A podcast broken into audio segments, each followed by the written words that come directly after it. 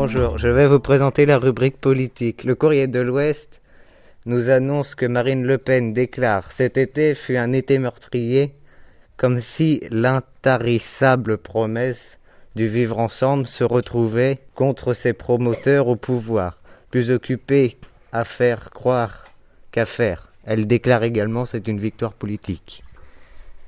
Bonjour, voici aujourd'hui la revue de presse du lundi 7 septembre 2020. Nous allons commencer par la rubrique Animal qui met en avant le sujet de la mutilation des chevaux.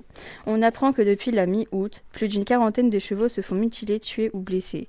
Depuis plusieurs semaines, le nombre de signalisations de chevaux mutilés s'est multiplié. Des blessures sont souvent des brûlures, des oreilles coupées ou encore des yeux crevés, raconte le journal La Libération. En Côte d'Or, deux suspects sont recherchés d'après certains gendarmes. Nous attendons d'en savoir plus. Je passe la parole à Adrien. Bonjour, nous sommes le, lundi 7 septembre. Nous commençons à, faire la rubrique sport. Le Normand vainqueur se prit en Formule 1 à Monza signe la première victoire d'un Français depuis 24 ans. Pierre Gasty ramène la France au sommet de la Formule 1. Gasty a fait ralentir la Marseillaise en F1 pour la première fois depuis 1996 en rapportant hier le Grand Prix d'Italie à Monza, à l'issue d'une course complètement folle.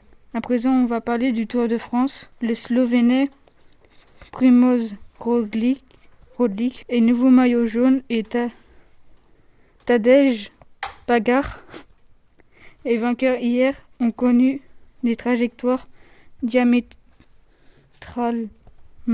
opposées, ce qui peut expliquer leur attitude différente en course. À la fin de sa carrière, Primoz Roglic achètera peut-être une maison à Larin il y a sept, ans, huit heures avant de finir quatrième au général à Paris. C'est ici même qu'il avait gagné une deuxième fois le Tour de France.